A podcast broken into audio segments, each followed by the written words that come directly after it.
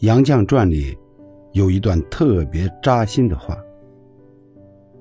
这辈子最后悔的事，就是没有好好考虑就结婚了，没有找到一个知冷知热、心疼自己的那个人。我曾把青春卖了，换来了柴米油盐，尝尽了酸甜苦辣。果然。我们都要为自己的年少无知买单。这单我买了，真的太贵了。不管活成什么样子，都不要把责任推给别人。